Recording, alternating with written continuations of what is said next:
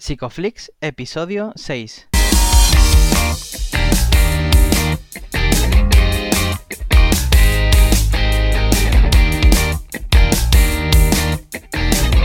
Bienvenidos a Psicoflix, un espacio de psicólogos para psicólogos, un podcast donde entre todos buscamos ser cada vez mejores profesionales de la psicología. Aquí hablamos de todas las estrategias, técnicas y noticias de la psicología contemporánea, pero siempre con la evidencia científica que nos gusta defender. Hoy estamos grabando a 4 de abril y estamos emitiendo nuestro sexto episodio en el que vamos a hablar sobre la psicología para adolescentes. Pero antes recordaros que en psicoflix.com podéis registraros gratuitamente y participar para conseguir acceso a más recursos terapéuticos. Yo soy Jeprasad y bueno, como no, una semana más me acompaña Darío Benítez por aquí. ¿Cómo estás Darío? Muy buenas, Jess. ¿Qué tal? Hoy tenemos doble ración de grabaciones, ¿eh? Sí, sí, hoy, mañana y, y noche ¿eh? hemos hecho. Con los intensivos nos matamos al final aquí. Bueno, pues hoy tenemos a Lola Russell, que es psicóloga, experta en intervención social en drogodependencia y exclusión social, y además es técnica de intervención en el Centro Penitenciario Puerto Tercero de Cádiz. ¿Cómo estás, Lola? Pues muy bien, eh, con muchas ganas de empezar. Sí, No- Nos ha Sí. costado la vida, ¿eh? Cuadrar Sí, la agenda, que es que Lola está súper liada. Además, se va de viaje. Bueno, se ha ido de viaje, porque estamos grabando hoy, que es lunes 25, y estamos emitiendo un 4 de abril. Entonces, tú, hoy 4 de abril, ¿dónde estarás? Pues estaré en, Ke- en Kenia, en la isla de Fangano. Madre mía. ¿y qué te lleva tan lejos allí? Pues voy a hacer un voluntariado, voy de cooperación a un orfanato. A, bueno, pues a trabajar con menores, eh, hábitos de higiene, psicomotricidad, ocio y tiempo libre, un poco para lo que me necesiten, ahí voy a estar. Lo ha dicho como muy normalizado y yo lo estoy escuchando y digo, mira, o sea, que cambio de contexto. Sí, sí, Total, va a, pas- sí. va a pasar de, de trabajar aquí a pasar a otro mundo totalmente diferente, ¿no? Y supongo, no sé si tienes alguna expectativa o algo en mente. Pues sí, sobre todo al principio, cuando empecé a prepararme para el viaje, tenía como muchas cositas en la cabeza y el, el coordinador de voluntariado me ha ido bajando los pies a la tierra y, y diciéndome un poco que, bueno, que no tiene nada que ver con lo que vivimos aquí y que al final mm, nos vamos a la raíz, que es acompañar, acompañar a un grupo de menores en, en su, en su contexto y en su momento de desarrollo. Claro. Y entonces eso también me relaja un poco, porque bueno, Claro, allí veré lo que me encuentro. claro, hombre, las expectativas de un poco te van a servir, más bien vas a estar reactiva allí en ese contexto, Claro. normal. Y bueno, ¿qué te, qué te motivó a, a plantearte este viaje? Pues me encanta, bueno, trabajo con menores y adolescentes desde hace siete años y me encanta y me parece una pasada el poder mm, conocer diferentes culturas y, y poner también mi granito de arena en otros lugares y llevarme, pues, si yo pongo un granito me voy a llevar, yo qué sé, una montaña también de, de experiencia. Claro, qué Claro. bueno, qué bueno, qué rico. Y mm, bueno, yo, a mí me gustaría saber mucho más, no sé si estamos indagando demasiado. Claro, nosotros le hemos dicho, mira, vamos a hablar un poco de tu trabajo y tal, pero nos has dicho al principio que te ibas a Kenia a hacer esto, entonces no, evidentemente te íbamos a preguntar a traición, pero a traición. Bueno, eh, es el ámbito que más te motiva, ¿no? En el que más trabajas es infantil y juvenil.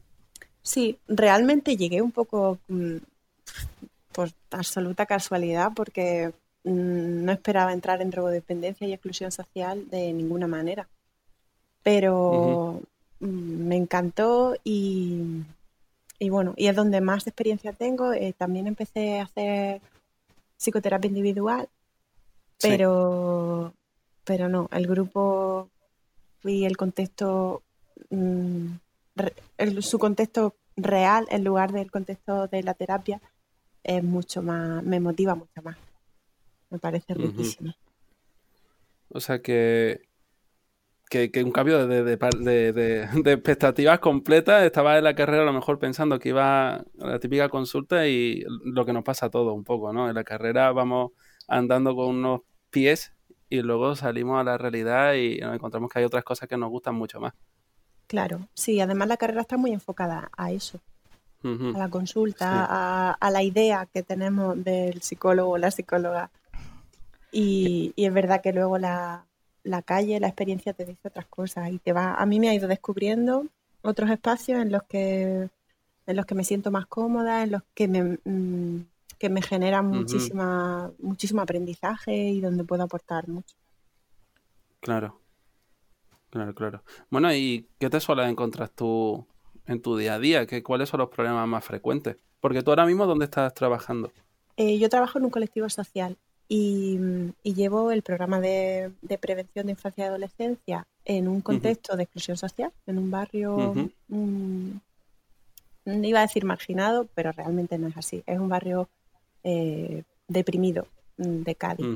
Y también eh, trabajo, intervengo en prisión en Puerto 3, aquí en, Cádiz, con, pues, con muchas de las familias de madres y padres de los peques con los que trabajo por la tarde. Entonces, bueno, pues eso es un poco... Te tienes que ver envuelta en un montón de, situaciones nuevas en realidad, ¿no? Porque supongo que habrá problemas de muchos tipos. Sí, sí, muchísimo. Eh, a ver, con menores al final, mm, pues son las familias, los, los peques solo son el reflejo, ¿no? De, donde, de del contexto en el que están. Pero sí que es cierto que hay muchísimas casuísticas, hay muchas familias muy diferentes, con historias muy diferentes.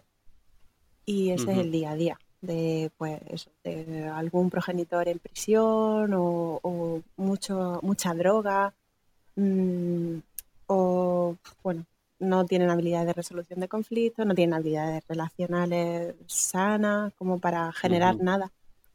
Ese es el contexto natural.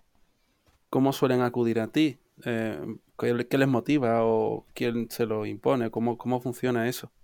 Pues tenemos un recurso de ocio y tiempo libre gratuito. Entonces, eso es, eh, yo qué sé, como un imán. Porque, claro, en infantil, de todo el tema de infancia, claramente, pero eh, la sorpresa y lo más mm, bonito es que la adolescencia, los adolescentes y las adolescentes también llegan porque quieren. Entonces ah, nosotros lo que, claro, ofrecemos un espacio para ellas y para ellos sin más. Y esa es la joya, mm, vamos, de la corona, totalmente. Sí, tiene que ser un respiro, ¿no? También para, para ellos, ¿no? Salir de ese ambiente y, y entrar a un ambiente que no están envueltos, ¿no? En, ese, en esas dinámicas familiares también y sociales. Claro, sí, es, un recurso más que tienen. Para, realmente ellos no lo ven como algo diferente. forma parte de su, de su contexto natural. Estos son los recursos que tengo. Lo que pasa es que en este encuentran pues apoyo. Un apoyo más sano, donde pueden expresar lo que necesitan, pueden pelearse y ser tal cual son. Y, y allí hay gente que, bueno, pues que tratamos de acompañar eso hacia un lugar valioso para, para ella y ellos, que al final es lo que quiere todo el mundo. Lo que pasa es que no, siempre tienes el, apoyo para conseguir. Claro. Y, bueno, ¿qué, tipo de, bueno, qué, qué, objetivos suelen desear, ¿no? Los jóvenes allí que están, que, ¿por qué vienen a terapia? O sea, ¿qué cosas concretas? Pues se acercan para divertirse. Realmente no se acercan a, un contexto terapéutico, lo descubren después. ¿Qué eh, cosas hacen? Pues, ¿Qué, actividades hay? ¿A qué juegan? Yo quiero saber hasta qué juegan. Pues mira, nosotros tenemos un espacio abierto en el que el, primer requisito es no hace falta ni inscribirte. Ellos pueden venir cuando quieran, estar el tiempo que quieran y hacer lo que quieran. Y todo lo que hay en el espacio se lo ofrecemos. Eh, ordenadores, internet, altavoz, hay un proyector, una mesa de ping-pong, eh, una mesa de billar, un futbolín, hay muchas cosas. Y entonces llegan allí, pueden invitar a quien quieran y, hacer un poco lo que quieran. Eso es un poco, así lo, así se, así vienen, ese es como el gancho. Claro, tienen un refuerzo natural ahí. ¿Y vosotros estáis por allí? Claro, nosotros estamos allí? con ellos para hacer lo que a ellos y a ellas les apetezca. O sea, realmente no de primera mm, el ocio es autogestionado. No estamos allí para decirles, oye, vamos a hacer esto. Mm, no, estamos allí para decirles qué queréis hacer y nosotros vamos a ayudaros a, claro. a conseguir lo que queréis. Supongo que así generaréis también vínculos y esa alianza terapéutica, aunque no sea una terapia. Totalmente. De hecho, eh, quizás lo más interesante de ahí, que yo cuando tenía en terapia individual algún adolescente, siempre venía derivado de, derivado no, obligado por la familia, mm, en el, yo qué sé, el 80% de los casos, y de primeras no querían estar, después se quedaban porque mm, lo encontraban un lugar nutritivo, pero no querían venir y allí vienen porque quieren. Entonces ya mm, el acercamiento es totalmente diferente. Y luego están en un grupo de iguales. hay subgrupos porque no viene, viene gente de todo tipo, realmente. Y lo que surge, el conflicto surge, lo que les pasa en sus vidas, aquello que realmente quieren trabajar, surge de manera espontánea, porque están en un contexto totalmente natural. La terapia individual eh, claro. es artificial para, para él y para ella. Claro, es normal. Entonces, ahí... Perdón. No, dijo, no, que habrá de todas edades también, supongo. En el, adolescentes tenemos desde los 12 hasta los. Hay también chavales de 18. Lo más normal de 12 a, 16, pero bueno, también se cuela alguno más, más grande. es una edad un poco conflictiva, ¿no? Que estás cambiando eh, la sociedad, ¿no? En, el, donde están muertas los adolescentes en esa época son muy rabiosos, ¿no? También y, y muy rebeldes. Y entonces, ¿cómo, ¿cómo conectas tú con ellos? Porque es diferente a una terapia con adultos, ¿no? Sí, totalmente. Y yo diría que lo más característico es que son muy intensos. Todo es hay un drama enorme y súper intensísimo y además están totalmente fusionados a eso. O sea, no los saques de ahí porque... Claro. Mm, y eso les impide ver más allá. Mm. ¿Cómo, cómo los validas y, y, los separas a la vez? Porque tiene que ser bastante complicado. Sí, es muy complicado. mucho. Quizás el principio mm, es validar. Después tienes que trabajar la separación, pero están acostumbrados, totalmente acostumbrados a que les digan que así no. Claro. No puedes tirar por ahí, no puedes ser tan así, esto es por aquí. Entonces, mm, quizás una de las claves que, que, yo he encontrado que es una clave igual en terapia individual, lo que pasa es que sí. Eh, tarda más en darse porque de primera el vínculo requiere, es más lento en terapia individual, pero el acompañar de verdad mm, cómo están, sin, sin juzgar que están eh, totalmente fusionados a la emoción. El amor es intensísimo, el enfado es para siempre. Mm, hmm. eh, si tú tienes un gesto que no me gusta, es que son cosas como muy extremas. Entonces, darle valor a todo eso sin, sin, tampoco quedarte ahí mucho rato porque, al final, bueno, pues empiezan a rumiar y entran ahí y tampoco salen. Hmm. Pero sí el, darle espacio te, te, ayuda a descubrir mucho cuáles son sus potencialidades. Es lo que les importa, está ahí también, está mm, en toda esa emoción que sale. ¿Y tú, tú utilizas algún tipo de abordaje o como algún tipo de enfoque, bueno, no sé si conductual, cognitivo-conductual, no sé, cuéntanos un poco también cómo trabajas con ellos? Pues el enfoque para mí, el, suelo en el que yo me, me, apoyo es, conductual, terapia de tercera generación, conductismo radical y radical, como decía mi profesor en la carrera. Muy bien, muy bien. Pero sí que es cierto que, bueno, que a partir de ahí mm, utilizo otras cosas que me interesan. La, la Gestal tiene herramientas que me encantan porque además conectan absolutamente con, todas estas emociones que los peques mm, no saben qué hacer con ellas, pues hay muchas, muchísimas herramientas que me ayudan. Pero mm.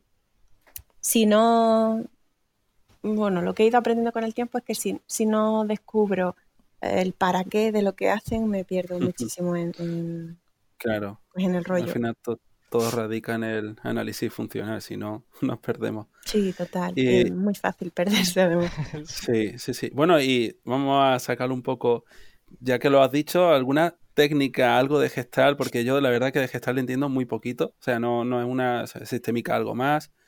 ¿Qué, herramienta o técnica has utilizado con más frecuencia o te gusta más? Y, vamos a ver qué función tiene, que también puede ser interesante. Vale.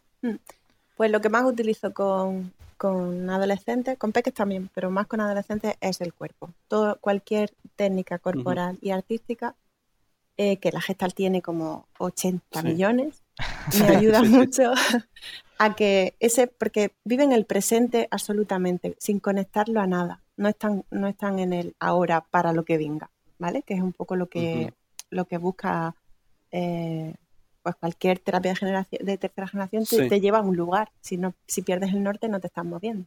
Pues la gestal te ofrece esas herramientas de, por ejemplo, utilizo mucho con ellos el baile, el conectar con la respiración y con y con el cuerpo, el colocar las emociones que sienten en algún lugar donde hay más calor, donde hay más eh, movimiento.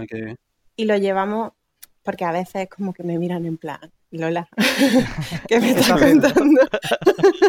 ¿Qué clase de secta es esta? claro, que tú imagínate. Sí. Pero lo llevamos con la música. Eh, por ejemplo, cuando están mm, a lo mejor vienen tristes o vienen con algún rollo en la cabeza, pues sí que buscamos alguna canción que les conecte con eso que les pasa y de ahí me lo lleva al cuerpo y tú dónde lo notas y cómo lo cantaría. Y empezamos a jugar. Realmente lo utilizo mucho con el juego. Claro. Claro, está haciendo un poco de tastaje emocional, o sea, está generando conciencia, está enseñándole también inteligencia emocional y está muy guay. Totalmente. ellos se hacen más conscientes de cómo se sienten en cada momento. Mm. Sobre todo en el momento en el que lo llevan a la conciencia, ya no son eso que les pasa, eso que sienten, eso que piensan. Se, Está ahí. se defusiona. Claro. Que lleva muchísimo tiempo porque. Mm, muchísimo tiempo, no, muchísima práctica realmente. Porque lo mm, actuar fusionado les sirve mucho en sus contextos y, en, su, en su etapa. La adolescencia tiene un, o sea, de por sí la palabra adolescencia ya está cargada de contenido y, lo, llevan puesto, más el propio de cómo los ve y cómo las ve el exterior. Y todo esto los padres lo ven desde fuera y ven un poco, aprenden ellos también cómo va esto. Pues con los adolescentes pasamos de los padres. Mm, totalmente, pasamos de ello. Con los peques, en la infancia sí, están totalmente implicadas la intervención con menores y me lleva asociada a intervención con familia. Pero el grupo de adolescentes tiene como su propio, por ejemplo, ellos tienen un grupo de WhatsApp en el que nosotros creamos un, grupo de WhatsApp con ellos y con ella. La familia no nos interesa. No trabajamos con la familia salvo que eh, alguien nos pida, no sé, pues quiero ir a este sitio y nosotros hacemos un campamento a final de año y hay adolescentes a los que no le dejan ir. Ahí sí. Pues hablamos con la familia, nos presentamos, le contamos lo que hacemos. Mm, también las familias se, se interesan porque su hijo y su hija vienen porque quieren, o sea, ellos les llevan la inscripción en plan, mm, que me firmes esto, que me voy todos los viernes al Puente Cana. Entonces se interesan, pero no hacemos intervención con ellos. Bueno, mm. y en ese caso, como no, no intervenís directamente con los padres, pero ellos podían hacer algo por ellos, como, no sé si moldeáis indirectamente, supongo, ¿no? Mm, si se implican, sí. No, no tiramos de ellos porque también hemos descubierto que en el momento en el que metes a la familia, eh, los adolescentes se separan. O sea, eh, la mayoría, de por sí, la etapa, mm. eh, nos hemos encontrado con un problema importante y es que entre los 12 y los 14, 15 años no hay espacio para, para estos chavales. Los espacios públicos son para mayores. El Instituto Andaluz de la Juventud tiene un montón de cosas, pero a partir de 16 años. Y pueden estar en la calle, pueden estar en las pistas, si hacen algún deporte, pero no tienen lugares. El lugar es el hogar, que para la mayoría es territorio hostil, porque están en un momento en el que mm, no se identifican con la familia, sino que se identifican con el grupo. Entonces, cuando traemos a la familia a un espacio abierto que hemos generado por y para adolescentes, les estamos invadiendo un espacio que está siendo vital. Entonces no tenemos necesidad de traerlos porque no mm, nos aportan, no suman hmm. a, la intervención.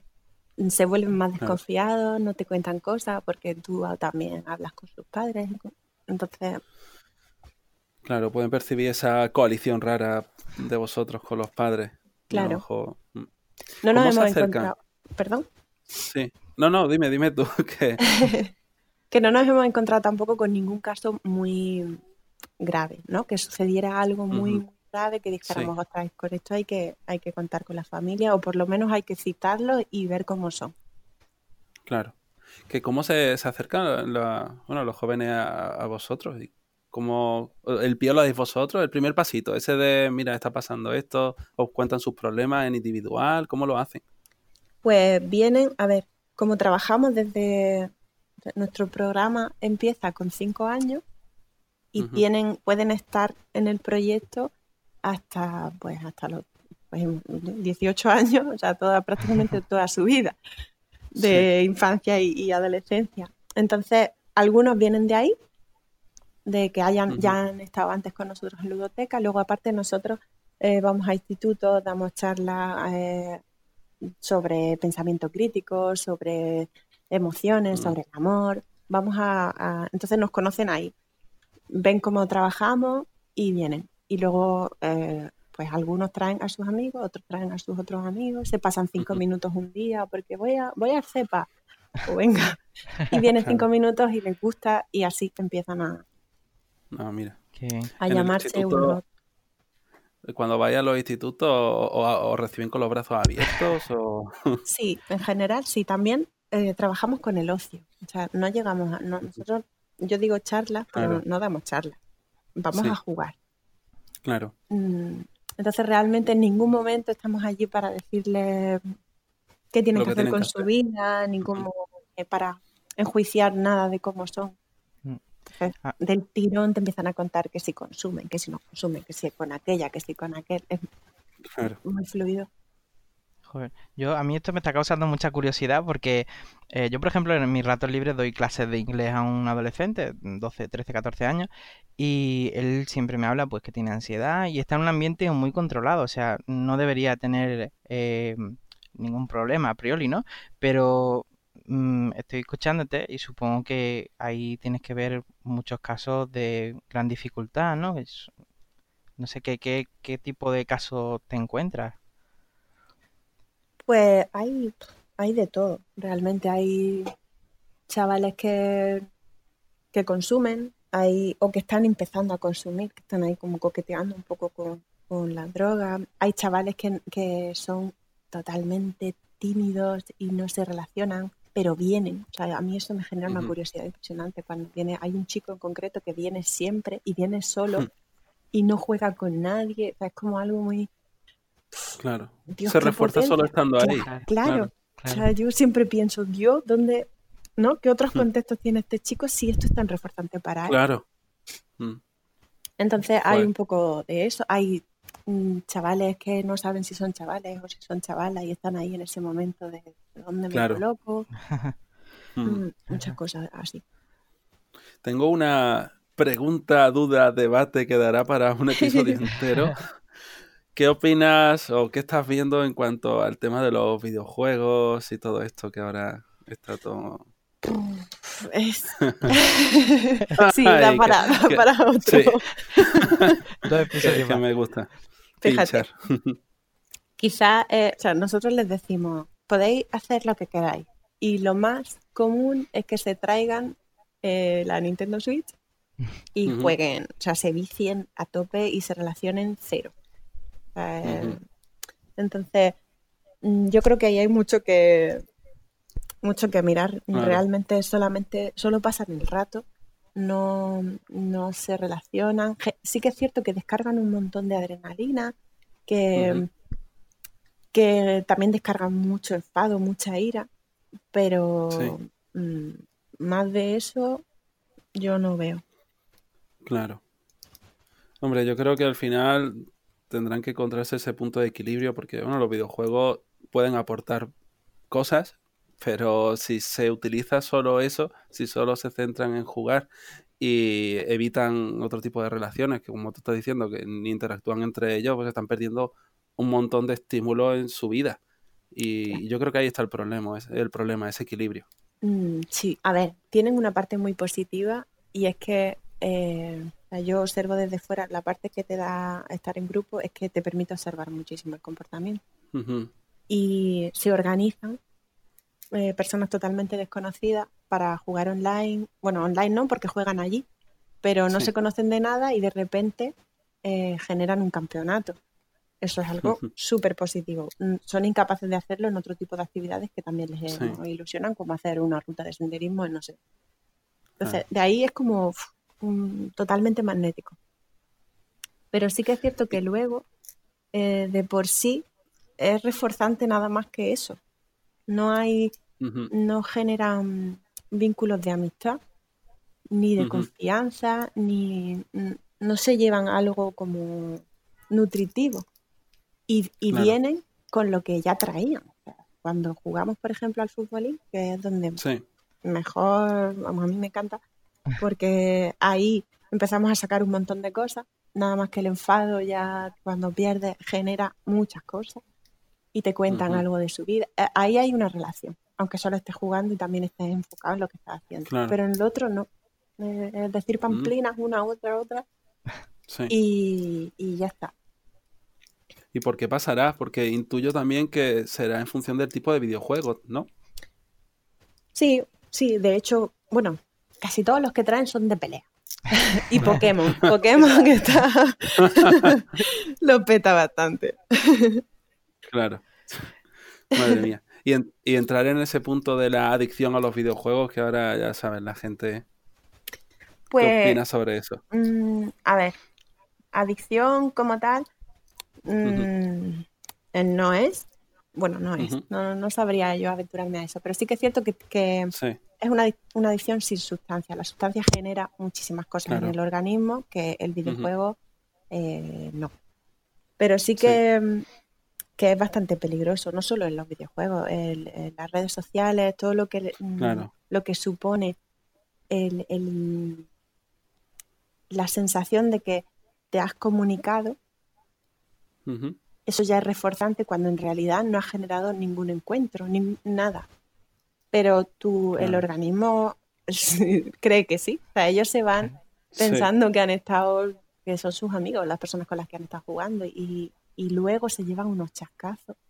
Uf, claro. No desarrollan Claro. la, la habilidad de comunicar las cosas. O sea, ahí yo ahí es donde mayores problemas le veo. No en sí, a la actividad, la conducta, bueno, pues les divierte y Ujú. genial. Lo que pasa es que Claro. eh, generan relaciones en base a, a eso. Ujú. Y, y seguramente hay muchos tipos de juegos, pero los que yo más veo, o al menos en el contexto en el que trabajo, casi todos son de violencia. Y eso también dice muchísimo. Al final es una forma de expresar, ¿no? Lo que sienten, pero de otra forma. Realmente a a nivel funcional es lo mismo. Sí, Y bueno, y, Sí, y no tienen sí, que hacerlo cuéntanos. ellos, ¿sabes? Que lo manejas y es como desde la fantasía también. Y bueno, a mí me está pareciendo muy rico todo lo que estás contando porque no es muy habitual, ¿no? Este tipo de dispositivo donde tú estás trabajando.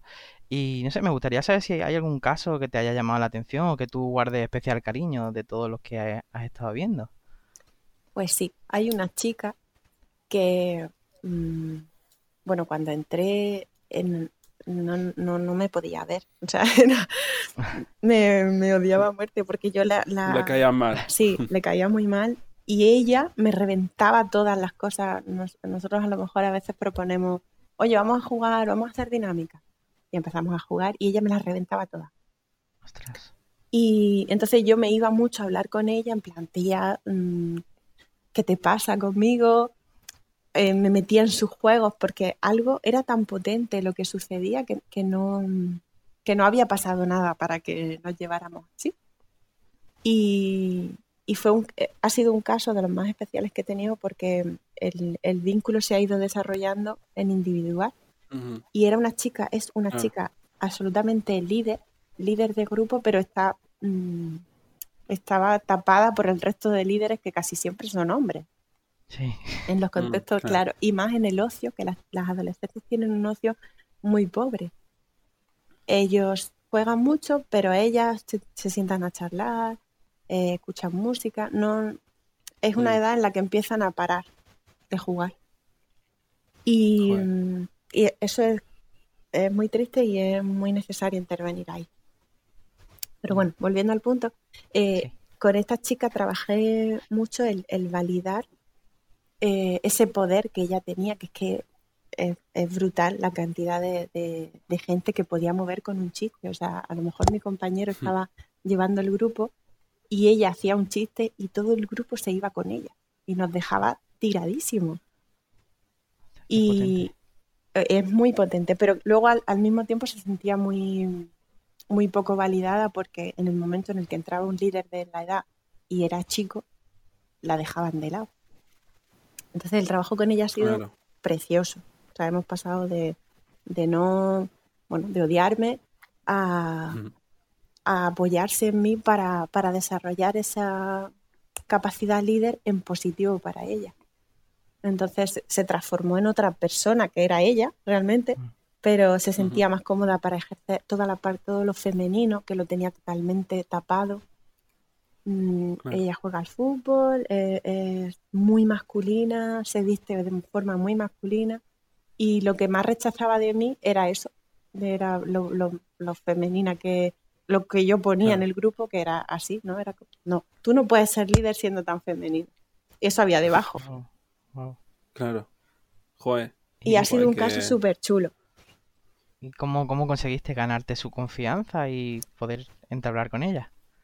Pues creo que el, punto de inflexión fue el día en que le dije que a mí me gustaba cómo era ella. porque al final lo que sucede con, con en la intervención con adolescentes es que tendemos a, ser muy serios con ellos, a, no, a no ser sinceros tampoco. Nos volvemos mm. cuando somos adultos más, yo qué sé, más como si nos metieran un, palo por el culo y tuviéramos que ser siempre muy correctos. Y claro, y la, los adolescentes no son así. Entonces, mm, creo que en el momento en el que me saqué el palo del culo y, me puse con ella mm, de una manera, no sé, más, más real, más, tía, yo no, porque ella me decía, es que tú, como todo el mundo, quieres que deje de ser como yo soy, pero es que yo soy así. ¿no? Y estaba totalmente fusionada con esa imagen que ella tenía de que ella era una chica, era una marimacho, era mala, era la que hostigaba a los grupos, la que siempre expulsaba, ¿no? Esto lo tenía como muy, estaba muy identificada con eso. Entonces, en el momento en el que, em, bueno, empecé a, decirle que realmente a mí eso me encantaba de ella, lo que pasa es que lo veía totalmente descontextualizado con, como si no fuera coherente con lo que ella quería o con, lo que estaba sucediendo.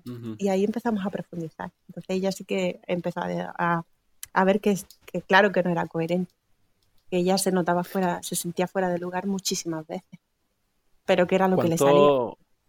¿Cuánto tiempo? Bueno, ¿y qué edad tenías más o menos? Pues tampoco hace falta... 13 años y estuvimos, mm, pues por lo menos nueve meses. Viéndonos, sí. Claro, el, Viéndonos todos los viernes, que estoy pensando en, en, la interacción y fue casi un año. Y de hecho, hoy, cuando he salido del trabajo, me la he encontrado. y ha sido como, sí. Eh, nos hemos dado un súper abrazo mm, y, me contaba, me ha empezado a contar un poco y, y le sigue pasando lo que le pasa con los adultos, ¿no? Ahora tienen... Claro. Claro, claro, se tendrá que ir dando cuenta también. Mm. Pues, pues bueno, nos estamos acercando ya al final del episodio. Me ha gustado mucho. Bueno, creo que a ella también le ha gustado lo por él. No, nos ha encantado tenerte por aquí. Creo que si en algún momento tienes hueco en tu agenda, porque ha sido una aventura poder coordinarnos, nos encantaría volver a invitarte, porque la verdad que yo he aprendido un montón contigo. Muchas gracias. Yo encantada. Realmente Mm, podemos sacar de aquí más, partido y, también dar pautas concretas, que ha sido todo como muy genérico y se pueden sacar muchas cosas. Sí. bueno, tenemos toda la vida para seguir haciendo episodios y yo no tengo, o sea, no tengo intención de morirme pronto, así que muy bien, pues sigamos aferrándonos a esa idea y seguro que te puedes venir a tratar cositas más concretas que además creo que a mucha gente que te esté escuchando hoy eh, podrán, bueno, pueden ponerse en contacto con nosotros a través de redes sociales y de nuestra web para proponer preguntas e incluso un tema concreto por el que quiera, bueno, al que quieran que, te vengas a, participar. Que yo ya tengo varios, o sea, yo ya tengo unos cuantos en la cabeza. Así que, que nada, que muchísimas gracias. Y dime. Muchísimas gracias a vosotros, iba a decir. Vale.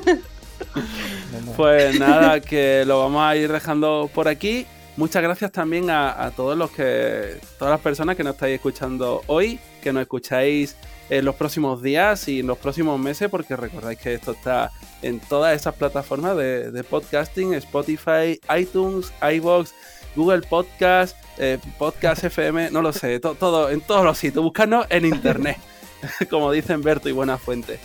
Así que nada, muchas gracias de nuevo. Nos vemos la próxima semana, el próximo jueves. Hasta luego. Hasta luego. Hasta luego.